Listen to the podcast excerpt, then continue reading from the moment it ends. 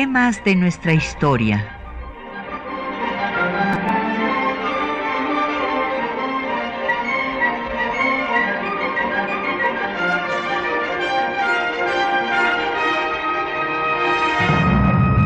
Un espacio que difunde el conocimiento del pasado para comprender nuestro presente. Programa a cargo de la maestra Patricia Galeana.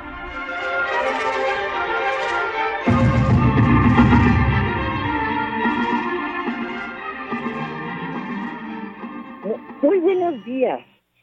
Pues hoy vamos a dedicar nuestro programa a un tema que es eh, capital en la historia política de nuestro país, y que es el tema de las relaciones entre eh, la Iglesia y el Estado mexicano.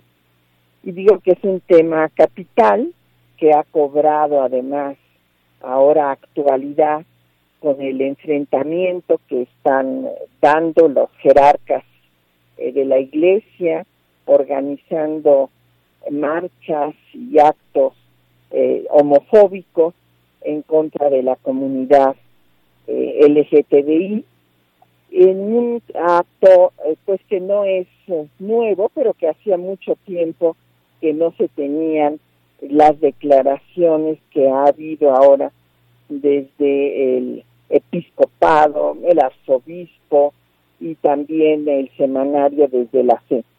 Y esto también pues nos lleva a ver antecedentes, antecedentes históricos desde la excomunión de todo el movimiento de independencia de México, que se da un 24 de septiembre de 1811, o eh, el rango de eh, constitucional a las leyes de reforma, que se da también un 25 de septiembre, todo sucede también en este mes, de 1873.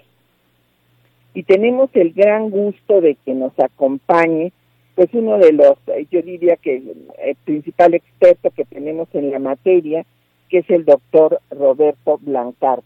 Bienvenido Roberto, gracias. ¿Qué tal Patricia? ¿Cómo estás? Buenos días. Aquí con nosotros. Nos da mucho gusto que nos acompañes en temas de nuestra historia.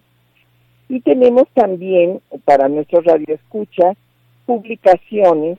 Justamente les vamos a dar el ejemplar, las leyes de reforma y el Estado laico, importancia histórica y validez contemporánea, coordinada por el doctor Roberto Blancarte y publicado en una coedición entre el Colegio de México y la UNAM.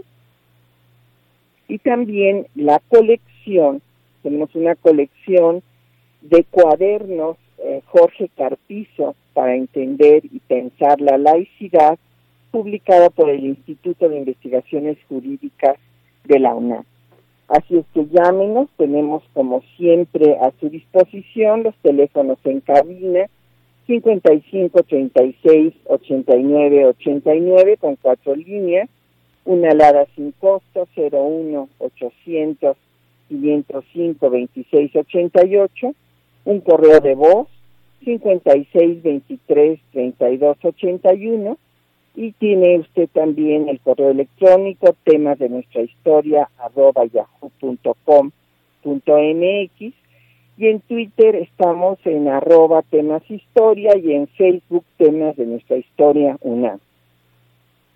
Bueno, pues eh, Roberto Blancarte no necesita presentación, él eh, es eh, pues egresado de Relaciones Internacionales del Colegio de México con maestría en Historia y doctorado en la Escuela de Altos Estudios de París y es profesor e investigador del Colegio de México y dirige una serie de asociaciones, la Asociación del Grupo de Sociología de las Religiones y la Laicidad, en la Escuela Práctica de Altos Estudios de la Sorbona, es fundador del programa interdisciplinario de estudios sobre religiones del Colegio eh, Mexiquense y es miembro del SNI nivel 3. Tiene pues una serie de muy importantes relacionadas con el tema que nos ocupa, sexo, religión y democracia, libertad religiosa, Estado laico y no discriminación, Estado laico, eh, laicidad en México, en fin, es, es, es realmente pues, una persona que ha dedicado, un investigador que ha dedicado pues a este tema tan importante para nuestro país eh, una gran parte de su trabajo como eh, investigador. Pues Roberto, vamos a empezar con este tema tan importante. Pues eh, ha habido un, una constante, un proceso de la jerarquía eclesiástica desde el principio de nuestra historia de estar en contra de, eh, pues eh, podríamos decir, de las líneas vanguardistas que han surgido en nuestro país. Bueno, recordemos desde la excomunión no solo a Hidalgo, sino a todos los insurgentes, al proceso mismo de independencia que fue dado no solo por el obispo de Michoacán, sino por todo eh, la iglesia católica, la jerarquía eclesiástica, porque ahí se dio una división, como siempre la hay. También ahora encontramos pues a, miembros de la iglesia que defienden a los migrantes como eh, el padre Solalinde, con, ha habido pues obispos como Manuel Ruiz que apoyaron al movimiento eh, de los zapatistas en Chiapas. Y en un principio en la historia de nuestra independencia, bueno, pues el bajo clero fue nada menos que la cabeza del movimiento independentista en México, a diferencia de cualquier otro país de América Hispana, porque eh, si aquí hubiera sido dirigido el movimiento por Allende, pues entonces habría sido como los que se dieron en el resto de América Latina, pero era aquí que aquí fue un miembro del bajo clero el que lo dirigió y eh, la jerarquía eclesiástica condenó la independencia, no solamente todo el proceso insurgente durante los 11 años de guerra, sino 15 años después. Y este proceso lo vemos que continúa en la oposición de la jerarquía eclesiástica a la reforma liberal, a la Constitución de 57 y a la Constitución de 17, que culminará pues con eh, la guerra cristera y el asesinato de Obregón. ¿Qué piensas, Roberto, de este esta constante, este proceso que, que vemos que eh, pues sigue, atraviesa toda la historia de México? Eh, bueno, mira, yo creo que tú tienes razón eh, cuando señalas que la jerarquía católica en, en, términos generales ha estado oponiéndose, yo diría, a, al proceso de modernización y de modernidad del país, porque la, la Iglesia Católica, hay que recordarlo, formaba parte del antiguo régimen de la colonia, era parte, digamos, eh, en, más de una ocasión los virreyes fueron también arzobispos, eh, es decir, la iglesia era una institución que formaba parte de ese régimen y cuando la, se hizo la ruptura de ese régimen, que no fue nada más en la independencia, sino posteriormente, sobre todo con la constitución de 1857 y las leyes de reforma, la oposición, digamos, de, de esa institución que dejó además de estar dentro del Estado, eh, ha sido creciente. No solo de, por parte, digamos, de una institución que se opone a la modernidad, sino que se opone a estar fuera del Estado, que yo creo que es la constante eh, que seguimos viendo incluso ahora, ¿no? Es decir, eh, en todas estas demandas, para dar un ejemplo de lo que estoy diciendo, en todas estas demandas recientes respecto a que haya instrucción religiosa en la escuela pública, pues hay precisamente esa pretensión de que el Estado siga siendo el instrumento, el brazo armado de la propia institución eclesiástica, ¿no? Así que yo creo que eso es lo que de alguna manera determina esta continuidad de la posición de buena parte de la jerarquía, yo diría la gran mayoría de la jerarquía católica en el país. No así de los católicos, porque hay que hacer esta distinción. Los católicos han sido quienes han hecho básicamente todas las reformas y revoluciones en este país eh, y las han hecho en buena medida en contra de la propia jerarquía de su, de su iglesia, ¿no? Claro, porque en efecto Hidalgo pues era católico y fue acusado por, por la jerarquía de ser un hereje y entonces él se defiende y después le seleccionamos el texto de su defensa, donde dice de dónde está el dogma de fe que establece que solamente pueden ser católicos los que obedecen al imperio español. Entonces, evidentemente viene pues a, dar eh, la razón a lo, a lo que tú estás diciendo, que son católicos los que lucharon por la independencia y también pues son católicos los que hicieron la reforma. Y son católicos los que hicieron la revolución, y siguen siendo católicos los que hicieron muchas de las reformas a la, Constitución y que siguen luchando por libertades y por derechos en este país.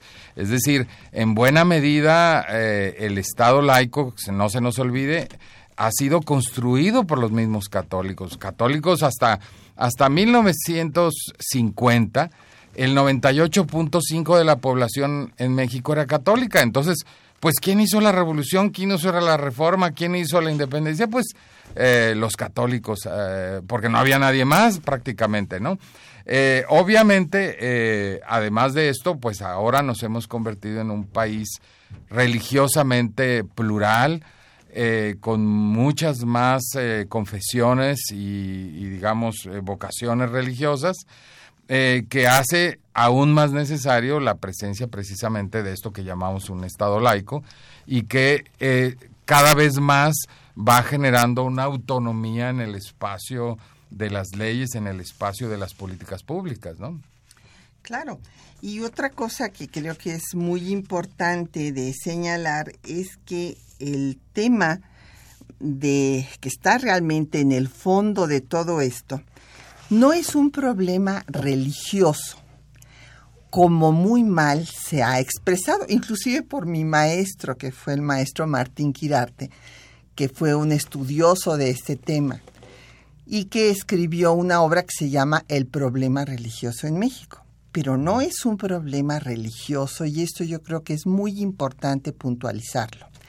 Es un problema político porque como le escribió, por ejemplo, Juárez al obispo Clemente de Jesús Munguía cuando le dice que no puede dar la ley de administración de justicia que limita los tribunales eclesiásticos sin autorización del Papa, que porque la materia civil, así le escribe, no es del resorte, es una palabra muy curiosa, pero esto es textual, no es del resorte de la autoridad civil sin la autorización del sumo pontífice. Claro, están hablando de un Estado confesional y lo que pasa es el tema que se está debatiendo en el territorio mexicano. ¿Es el Estado o es la Iglesia? Y entonces no se trata de si se cree o no se cree en los dogmas de fe que ha dado el Papa en el tema de, quienes son católicos, sino es un problema absolutamente político. Así es. Sí, es básicamente cómo se define la cosa pública. Es decir, eh, nadie cuestiona el derecho de cada mexicano o cada mexicana a creer lo que quiera creer. El tema central, desde ese momento y hasta ahora, es cómo regulamos nuestra vida social, cómo regulamos nuestra vida pública. Y obviamente en eso también hay diversas posiciones desde la perspectiva religiosa, lo sabemos, y ciertamente es un asunto que se resuelve y que es competencia, ha, estado, ha sido ya establecido por nuestras constituciones, del ámbito civil, ¿no?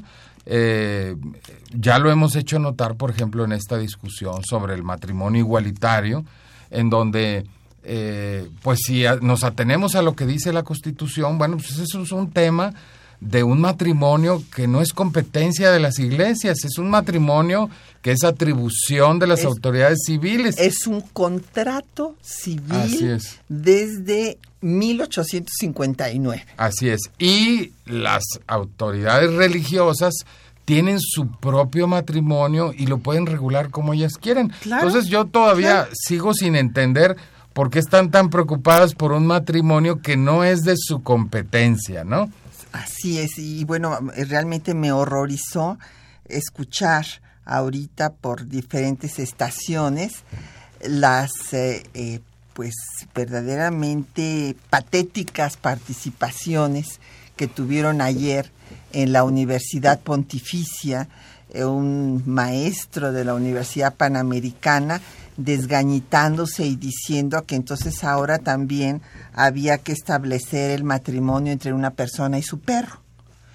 Bueno, me pareció una cosa tan aberrante, tan bueno, tan insultante además, ¿no? Porque obviamente una, pues está haciendo un parangón entre dos personas del mismo sexo y una persona y un perro, pues es eh, obviamente muy agresivo e insultante. Inadmisible y sobre todo después de las últimas reformas constitucionales. Pero vamos a hacer una pausa para eh, documentar nuestro optimismo, como diría Carlos Monsiváis, que tuvimos muchas veces en este programa, por cierto y este que una de sus canciones predilectas era la de los cangrejos, mm. que bueno, pues fue eh, la canción en la que Guillermo Prieto satirizó a las personas que se negaban justamente a lo que tú decías, a la modernización del país. Eh, en este caso eran sus opositores políticos, nada menos que en la guerra de reforma, a los conservadores.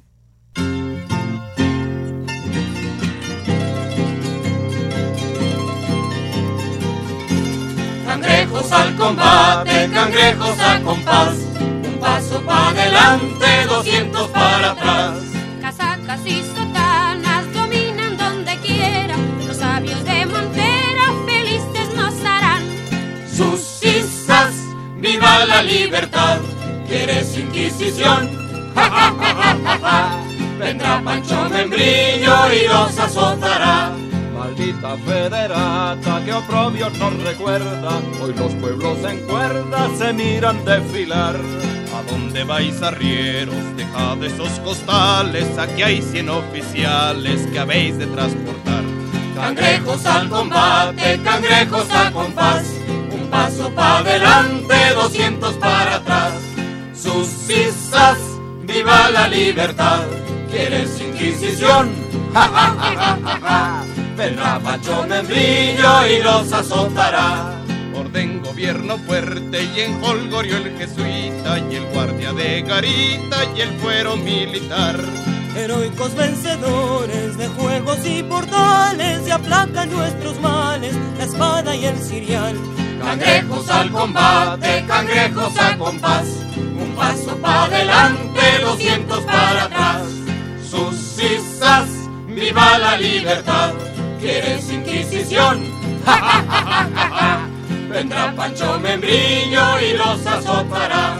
En ocio el artesano se oculta por la leva, ya ni al mercado lleva el indio su guacal. Qué horrible el contrabando, cual plaga lo denuncio, pero entre tanto el nuncio repite sin cesar. Cangrejos al combate, cangrejos al compás, paso para adelante, doscientos para atrás viva la libertad. ¿Quieres inquisición? ¡Ja, Vendrá Pancho Membrillo y los azotará. Bueno, pues nos han llegado ya muchas preguntas y comentarios, como era de esperarse, porque pues este es un tema ahorita candente. Y por eso cuando vi en el calendario de nuestras efemérides que justo el 24 había excomulgado a Badi Keipo a Hidalgo y el 25 de septiembre Lerdo de Tejada había eh, logrado que se aprobara la reforma en el Congreso para incorporar a las leyes de reforma a la Constitución de 57, dije, ah, pues este, este es el momento para tratar este tema. Nos pregunta don Efrén Martínez, de la Gustavo Amadero, que qué quiere decir esto de jerarquía eclesiástica. Bueno, eh, don Efrén, lo que pasa es que eh, pues la iglesia, como ustedes, usted sabe seguramente, y nuestros radioescuchas, eh, de acuerdo a la definición que da la propia Iglesia Católica es el cuerpo místico de Cristo y abarca a sus eh, sacerdotes, desde el Papa, y todos los fieles. En realidad, este concepto, igual que el del Estado, a veces lo utilizamos mal, porque decimos, el Estado hizo esto y el otro, como si nosotros no fuéramos ciudadanos parte del Estado, sino estamos hablando del Estado como sinónimo de gobierno. Y también eh, se habla de la iglesia, pues claro, nos estamos refiriendo por lo general no a todos los fieles que son parte de la iglesia, evidentemente, sino que se ha quedado pues la costumbre también de hablar como sinónimo de pues los dirigentes de la iglesia. Y cuando hablamos de la jerarquía eclesiástica pues son los máximos dirigentes. Los arzobispos. los obispos a esos nos estamos refiriendo. Don José Guadalupe Medina de la Netzahualcoyot nos dice que en qué se basa esto de que en las instituciones privadas no se dé educación laica. Ah, bueno, don José, aquí ya se está pasando usted a otro tema, porque el proceso de la educación laica fue un proceso muy largo. El liberalismo mexicano fue un liberalismo muy heterodoxo, un liberalismo que no aceptó sino hasta 1860 la máxima de todas las libertades, que es la libertad de creer o no creer, porque eso no quiere decir que obligadamente se tiene que creer en una religión. Libertad de culto se habló en ese momento, pero ahora se habla en el artículo 27 de la libertad de convicciones éticas también, éticas o religiosas. Hay quienes no tenemos ninguna religión, como es mi caso, y quienes pueden tener pues la que deseen, ¿verdad? Budismo, este, qué sé yo, este, eh, una iglesia protestante, eh, la católica, en fin. Y el tema de la educación laica, si se tardó en aceptar la libertad de cultos, que fue hasta diciembre de 1860 con la ley Fuente, última de las leyes de reforma que se da hasta el triunfo de eh, la reforma, si bien se había planteado desde antes, se, planteó, la planteó Mora, en fin, pero tardó todo este tiempo y eran liberales, pero no aceptaban la libertad de cultos. O sea, esto es muy interesante, ¿no? ¿Por qué? Porque veníamos de una cultura de la intolerancia religiosa que se estableció desde la conquista española y de señalar que la única religión verdadera es la católica y por eso eh, inclusive los jerarcas eclesiásticos decían que no se podía permitir la libertad de cultos porque las otras religiones eran falsas. Si esto pasó con la libertad de cultos, pues una cosa parecida pasó con el tema de la educación laica. En la Constitución de 57 no se estableció la educación laica, sino la libertad de enseñanza. Esto es que cada quien podía enseñar lo que quisiera, religión o no religión. Fue justamente en el momento que Sebastián Lerdo de Tejada logra incorporar las leyes de reforma a la Constitución cuando en la ley reglamentaria ya se prohíbe, este es un antecedente que casi nadie lo recuerda, Roberto, ya en la ley reglamentaria en ese momento, y por eso viene el movimiento de los religioneros o los primeros cristeros. Ya se prohíbe la enseñanza de la religión en las escuelas. Y esta es la, el, el, gran debate de la constitución del constituyente de 17 que gana Mújica y los jacobinos cuando dicen no, no podemos dejar la libertad de enseñanza como en 57 porque la iglesia va a seguir manejando a la población.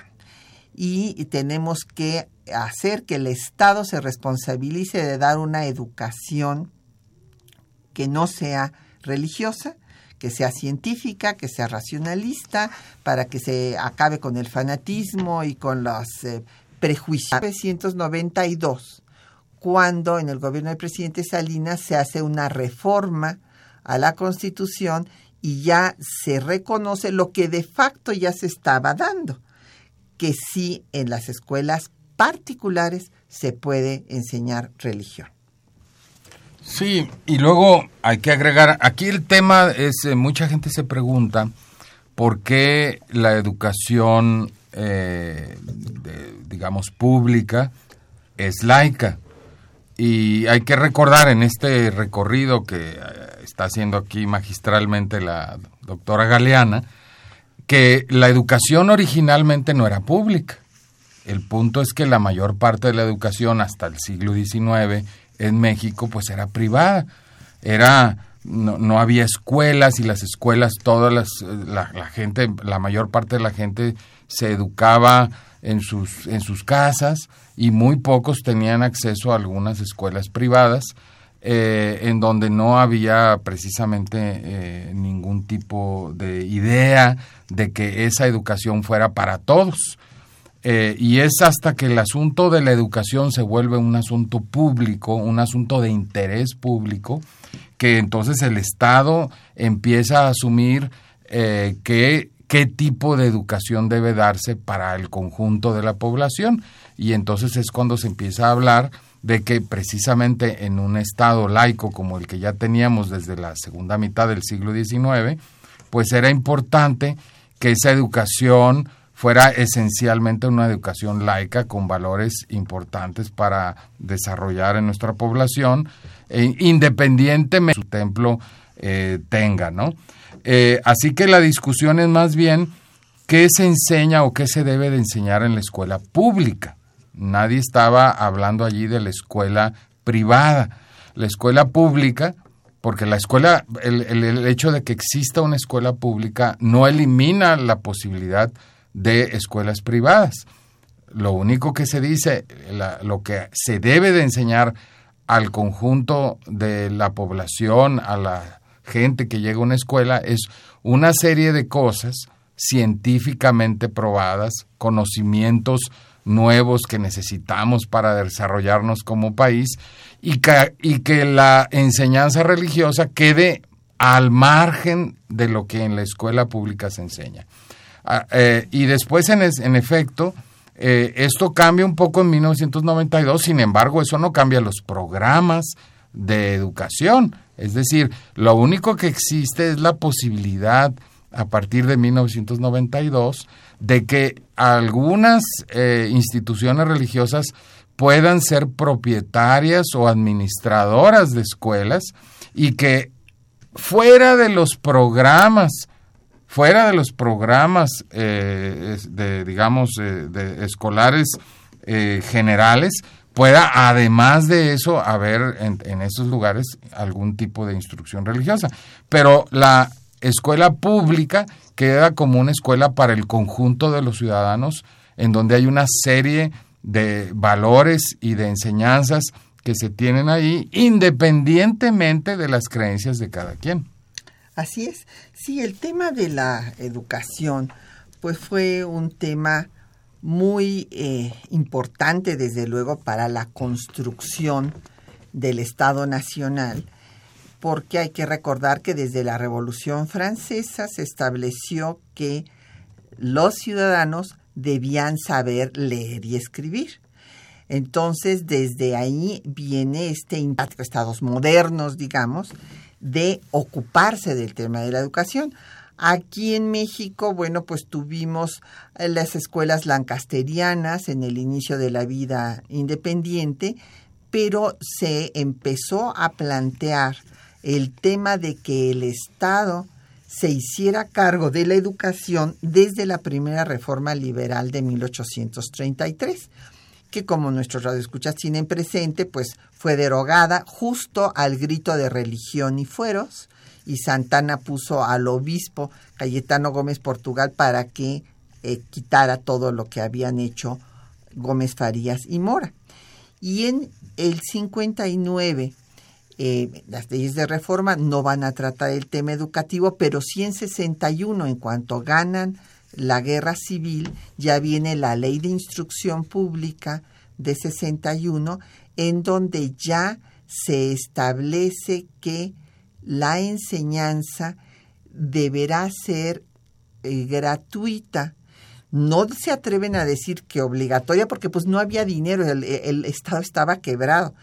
Pero ya eh, cuando viene Maximiliano establece la educación gratuita y obligatoria.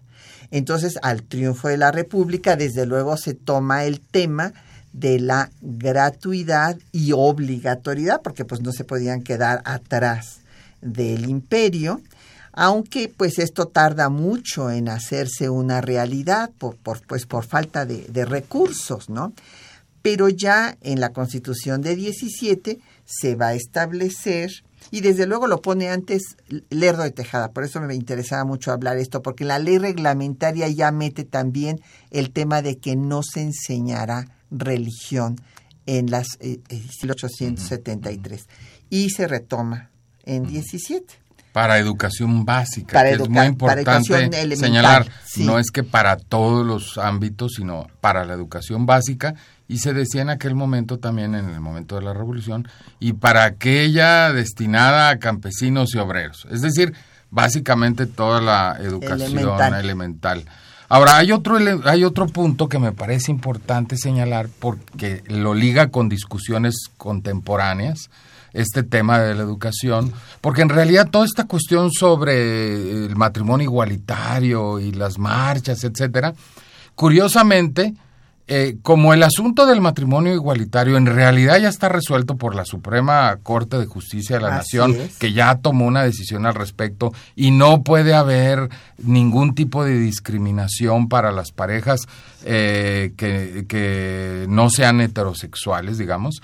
Eh, ahora buena parte de estas marchas y de manifestaciones están desviando el tema hacia el punto del derecho de la educación que tienen, que el derecho que tienen los padres a educar a sus hijos, dicen.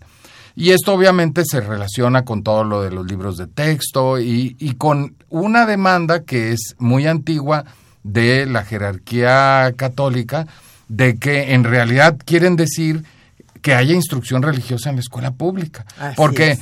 cuando dicen es que no los padres no tienen el derecho a educar a sus hijos y las convenciones internacionales nos están hablando de ese derecho, es, es un argumento falso.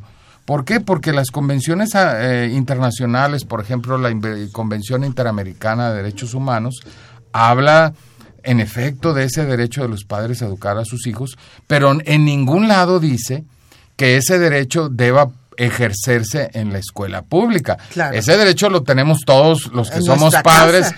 para, en efecto, educar a nuestros hijos o en nuestra casa o, o en los templos iglesia, claro. o en los templos claro. de cada quien. Desde Pero nadie dice que tiene que ser en la escuela pública y ese es un poco lo que en realidad quiere ahora la jerarquía católica, es que haya instrucción religiosa en la escuela pública, es decir, utilizar nuevamente los instrumentos del Estado en su beneficio. Y eso es parte de, de en realidad, de este, todas, movimiento. este movimiento es una presión política encaminada a eso, porque saben que el tema del matrimonio igualitario lo tienen absolutamente perdido. Así es. Pues vamos a escuchar los textos que le seleccionamos, pues eh, de oposición a, pues, a la independencia, a la Constitución de 1857, que fue jurada por Dios. Hay que recordar esto.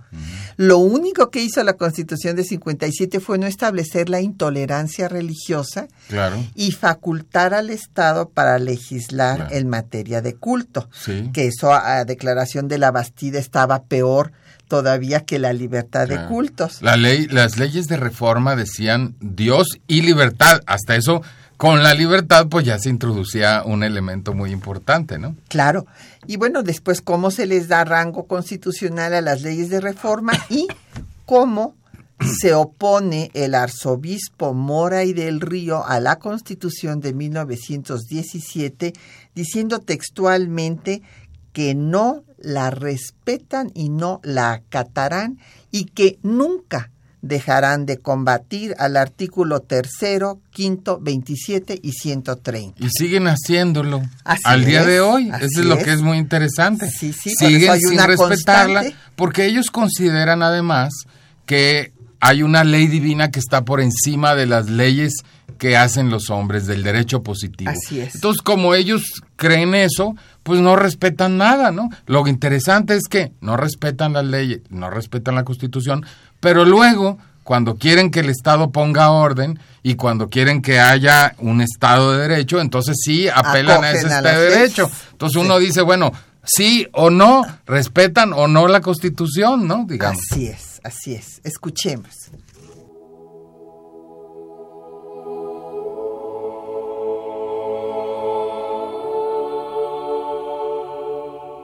La corona española selló su alianza con la Santa Sede a través de un concordato que estableció el patronato real, uniendo los asuntos políticos y los religiosos, los civiles y los eclesiásticos. Esta política se extendió a la Nueva España. El movimiento de independencia en México fue encabezado por miembros del bajo clero. Sin embargo, la jerarquía eclesiástica lanzó su arma más poderosa contra la insurgencia, la excomunión. Manuel Abadi Queipo, obispo electo de Michoacán, lanzó lo que él mismo llamó el rayo terrible de la excomunión contra Miguel Hidalgo y sus secuaces, el 24 de septiembre de 1810. Son sacrílegos y perjuros, y prohíbo el que ninguno les dé socorro, auxilio y favor, bajo pena de excomunión mayor. El 28 de septiembre, el arzobispo Lizana prohibió a los habitantes de su diócesis unirse a la revolución y comparó a Hidalgo con el anticristo. Al frente de los insurgentes se halla un ministro de Satanás. La Inquisición excomulgó a Hidalgo el 13 de octubre de 1810 bajo 53 cargos, atribuyéndole delitos contra la fe de todo género como herético, apóstata, impío, materialista, deísta, libertino, insurgente, cismático, judaizante, luterano, calvinista, criminal, violador de las leyes divinas y humanas, sacrílego, implacable enemigo del cristianismo y del Estado. Con la independencia, la Iglesia se emancipó del patronato y se rehusó a firmar un concordato con los gobiernos mexicanos y a aceptar su autoridad. Los liberales consideraron que para consumar la independencia y soberanía del Estado mexicano debía independizarse de la corporación eclesiástica. Había que someter a la Iglesia a la autoridad del Estado, acabar con la sociedad estamental y crear una sociedad civil. El 5 de febrero de 1857 fue promulgada la primera constitución en la historia de México que no estableció la intolerancia religiosa y que facultó al Estado para legislar en materia religiosa. No obstante haber sido jurada por Dios y establecer la protección de la religión católica, fue condenada por la Iglesia por permitir implícitamente la libertad de cultos. La institución eclesiástica dictó la excomunión ipso facto a todo aquel que la jurara.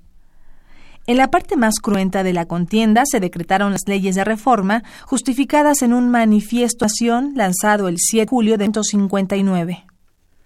El gobierno propone poner término definitivo a esa guerra sangrienta y fratricida que una parte del clero está fomentando por solo conservar los intereses y prerrogos que heredó del sistema colonial abusando escandalosamente de la influencia que le dan las quesas que ha tenido en sus manos y del ejercicio de su sagrado ministerio. Para despojar de una vez a esta clase de los elementos que sirven de apoyo a su funesto dominio, el gobierno cree indispensable 1. Adoptar la más perfecta independencia entre los negocios del Estado y los eclesiásticos. 2. Suprimir todas las corporaciones de regulares del sexo masculino. 3 extinguir las cofradías, archicofradías, hermandades y todas las corporaciones de esta naturaleza. 4. Cerrar los noviciados en los conventos de monjas. 5. Declarar que han sido y son propiedades de la nación todos los bienes que hoy administra el clero secular y regular y enajenar dichos bienes. 6. Declarar que la remuneración que dan los fieles a los sacerdotes, cuyo producto anual basta para atender ampliamente el sostenimiento del culto y de sus ministros, es objeto de convenios libres entre unos y otros, sin que para nada intervenga en ellos la autoridad civil. Las leyes de reforma fueron incorporadas a la Constitución el 25 de mayo de 1873. A final del siglo XIX, la Iglesia mexicana se entendió con la dictadura porfirista y dio su apoyo a la contrarrevolución huertista. Al triunfo de la Revolución Constitucionalista, se promulgó la Constitución de 1917, primera que no se juró en nombre de Dios y que estableció la educación laica. Por ello, el arzobispo de México, José Mora y del Río, condenó a la Constitución de 1917 el 4 de febrero de 1926 y en entrevista para el diario El Universal afirmó La doctrina de la Iglesia Católica es invariable, porque representa la verdad inobjetable revelada por Dios a los mortales. Los prelados mexicanos hicimos una enérgica protesta en 1917 contra la Constitución y nos opusimos abiertamente a las disposiciones que atentan contra la libertad de cultos y contra los dogmas religiosos. Nuestra inconformidad se mantiene firme. No ha sido modificada, sino robustecida, porque se inspira en la santa doctrina de la Iglesia. Emprenderemos una campaña nacional contra las leyes injustas y contrarias al derecho natural del hombre. El clero católico, el episcopado y los feligreses no reconocemos, jamás respetaremos y siempre combatiremos con fuerza los artículos tercero, quinto, 27 y 130 de la Constitución vigente. Bueno, pues nos han seguido llegando muchísimas preguntas y comentarios y ahí oyeron ustedes esta entrevista de Mora y del Río, fue publicada por el Universal. Y, y, desde luego fue exacta, puesto que el arzobispo después reiteró con sus acciones en la guerra cristera que estaba, es más, llegó a decir que había que defender a muerte eh, pues estas ideas. Y bueno, don Jorge Virgilio nos pregunta eh, que si fue Mora o Gómez Farías quien hizo la legislación reformista.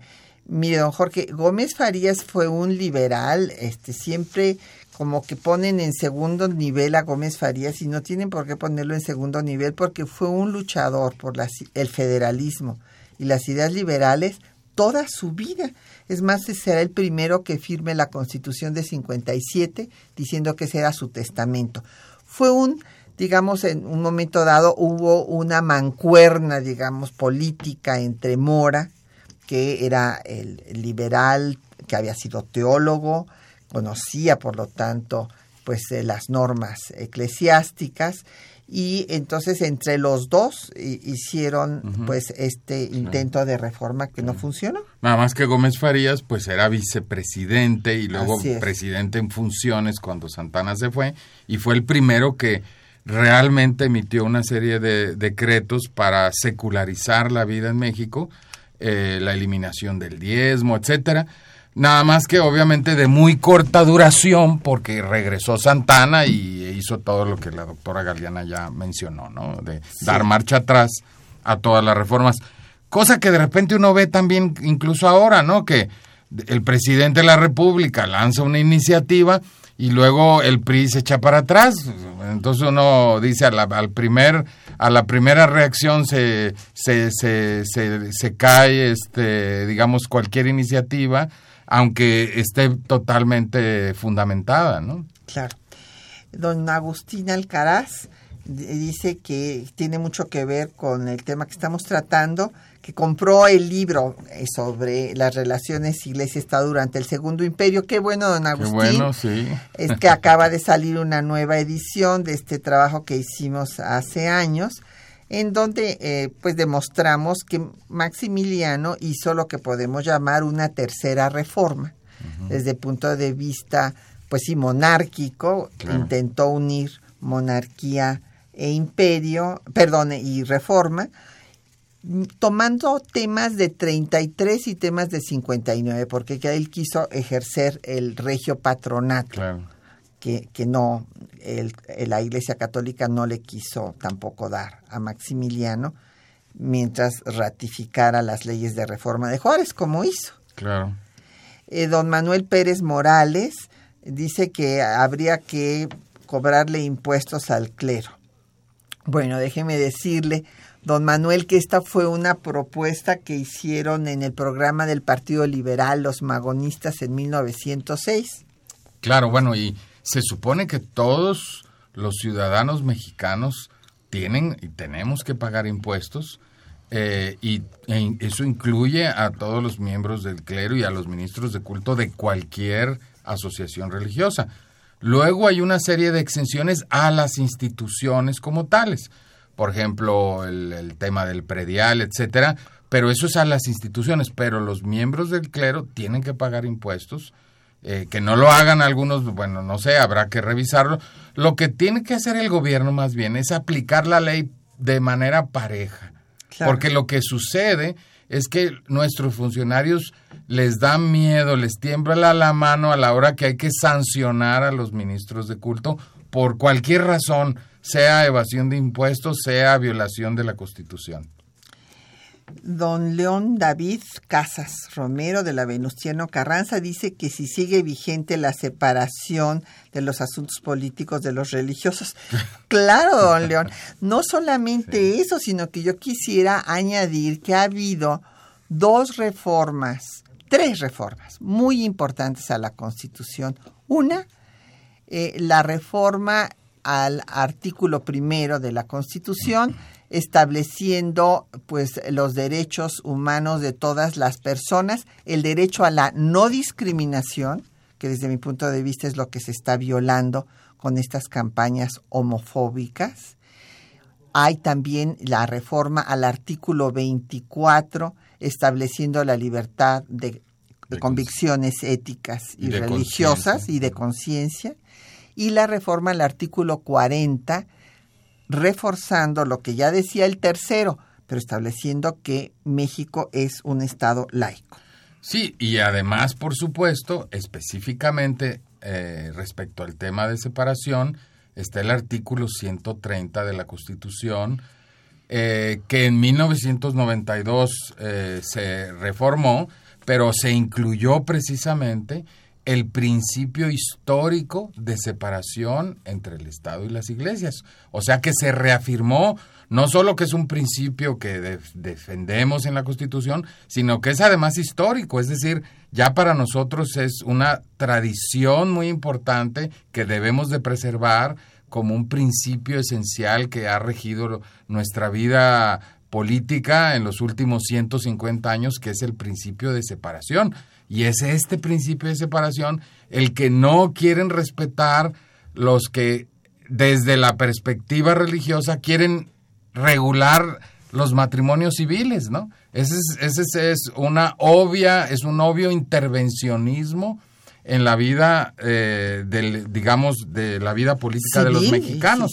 ¿no? la condición civil eh, de Y eso obviamente pues está muy mal. Voy a dar un ejemplo de, de cómo no se debe de intervenir eh, rompiendo ese principio en la, al revés.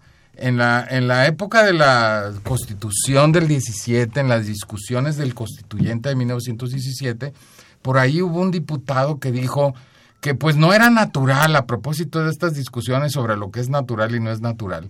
Dijo que no era natural que los sacerdotes no estuvieran casados y que deberían estar casados para poder ejercer su ministerio. Y quiso meter y metió una iniciativa para que se reformara esto y los sacerdotes fueran obligados a casarse.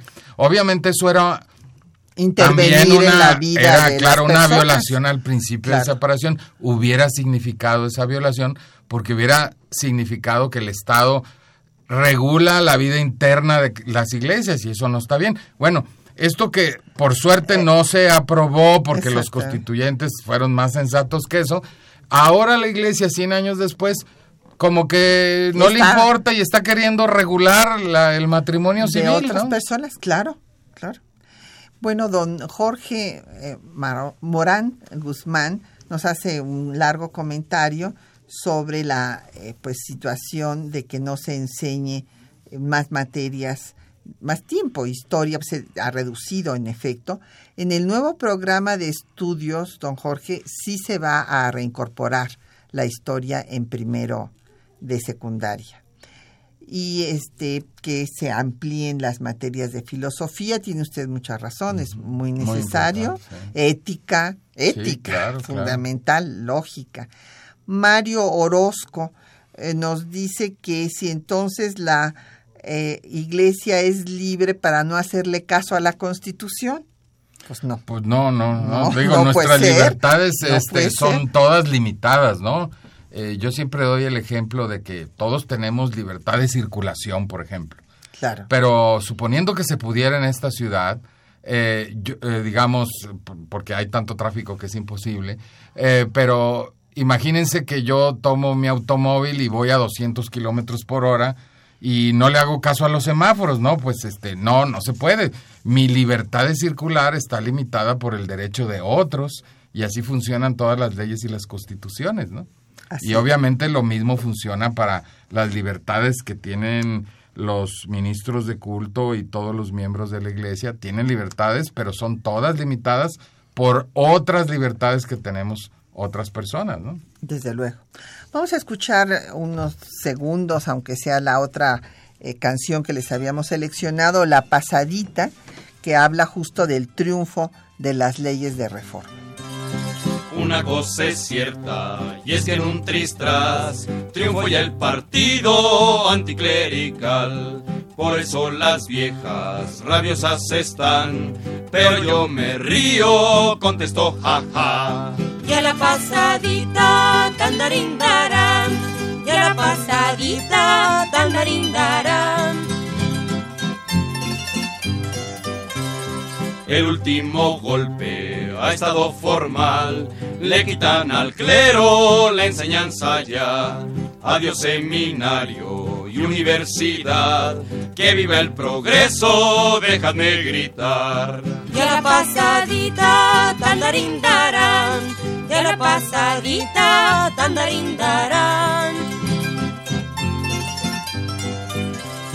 Un señor obispo de muchos que hay, contra las reformas protestó locuaz. Y de esa protesta que resultará, de fijo le echaron algún muladar. Y a la pasadita, tandarindarán. Y a la pasadita, tandarindarán. Porque tal empeño, tal tenacidad de los que pretenden andar para atrás, en lugar de estorbos, como siempre dan, no mejor les será unirse y marchar. Y a la pasadita, tandarindarán. Y a la pasadita, tandarindarán. Sabéis que resulta, si no camináis, que los extranjeros todo abarcarán, que de afuera tontos muy pronto vendrán, que de vuestras casas os han de arrojar. Y a la pasadita, tandarindarán. Y a la pasadita, tandarindarán. Y a la pasadita, tandarindarán. Pues ya nos quedan muy pocos minutos ya nada más para, para despedirnos, pero evidentemente pues nos han llegado muchos comentarios eh, y quiero decirles que no hay uno solo que no esté de acuerdo en los derecho, el derecho a que las personas homosexuales tengan un matrimonio igualitario si así lo quieren, en fin, igual que cualquier otra persona y eh, pues en contra de estas manifestaciones homofóbicas y eh, que está promoviendo lamentablemente la jerarquía eclesiástica y desde el púlpito, o sea, me han dicho que en bodas, en, en todo, o sea, y evidentemente ahí hay una falta total al Estado laico porque se está haciendo política desde el púlpito. Y esto no es equitativo porque pues quien es representante de Dios pues tiene una representación que no tenemos el resto de las personas, ¿no? Pero es un arma de doble filo, fíjate, porque yo creo que cuando un sacerdote comienza a intervenir políticamente, buena parte de los feligreses obviamente no está de acuerdo y se aleja. Y luego se, se extrañan los ministros de culto de que cada vez tienen menos feligreses. Bueno, pues es por esa razón, porque no mantienen una neutralidad que necesitan precisamente para, para que su feligresía esté unida.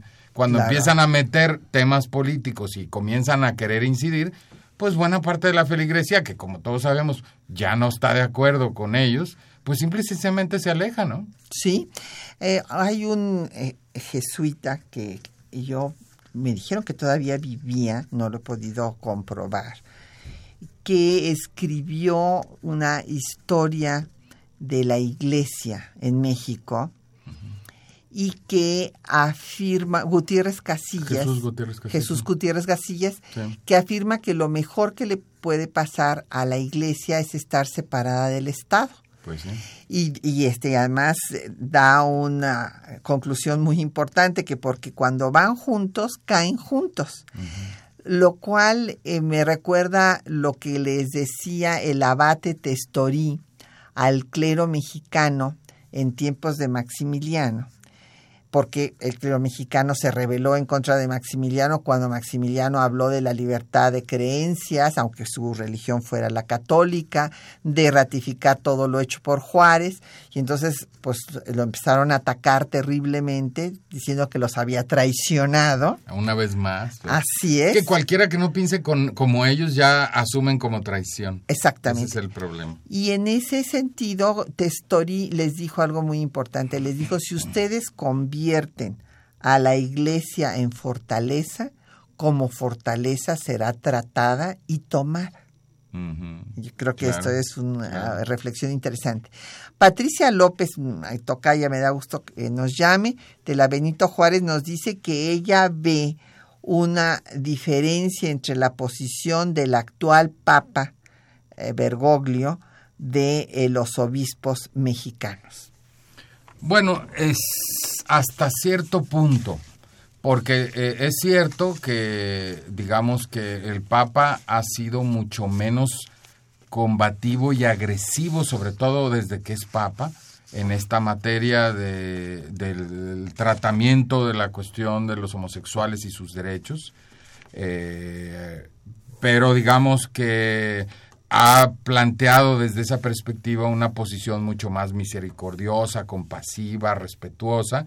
Y obviamente eso no lo vemos aquí en México. En México eh, las posturas de muchos de los arzobispos y obispos es mucho más conservadora mm, y se ha opuesto se ha opuesto incluso en, distintas reuniones, por ejemplo, en, el sínodo que hubo sobre la familia, a las propias posturas del Papa. Así que, en efecto, tenemos un episcopado que, que es mucho más conservador que el propio Papa, eh, aunque en ciertos asuntos de principio son igualitos, tampoco hay que este, mitificarlos. así es. Sí, bueno, Carlota decía que el clero mexicano era lo peor que había encontrado en nuestro país y que pensaban que vivían en tiempos de Felipe II. Exacto. A lo mejor todavía se les puede aplicar. Si eso decía Carlota, ¿no? Imagínate. Pues muchísimas gracias al doctor Roberto Blancarte que nos haya acompañado en temas de nuestra historia. Un placer como siempre. Muchas gracias a nuestros compañeros que hicieron posible el programa, Juan Estac y María Sandoval en la lectura de los textos en eh, la producción Quetzalín Becerril, en los controles de audio Socorro Montes, en los teléfonos Linda Franco y Jacqueline Santos, con el apoyo de don Felipe Guerra y Patricia Galeana se despide hasta dentro de ocho días. Temas de nuestra historia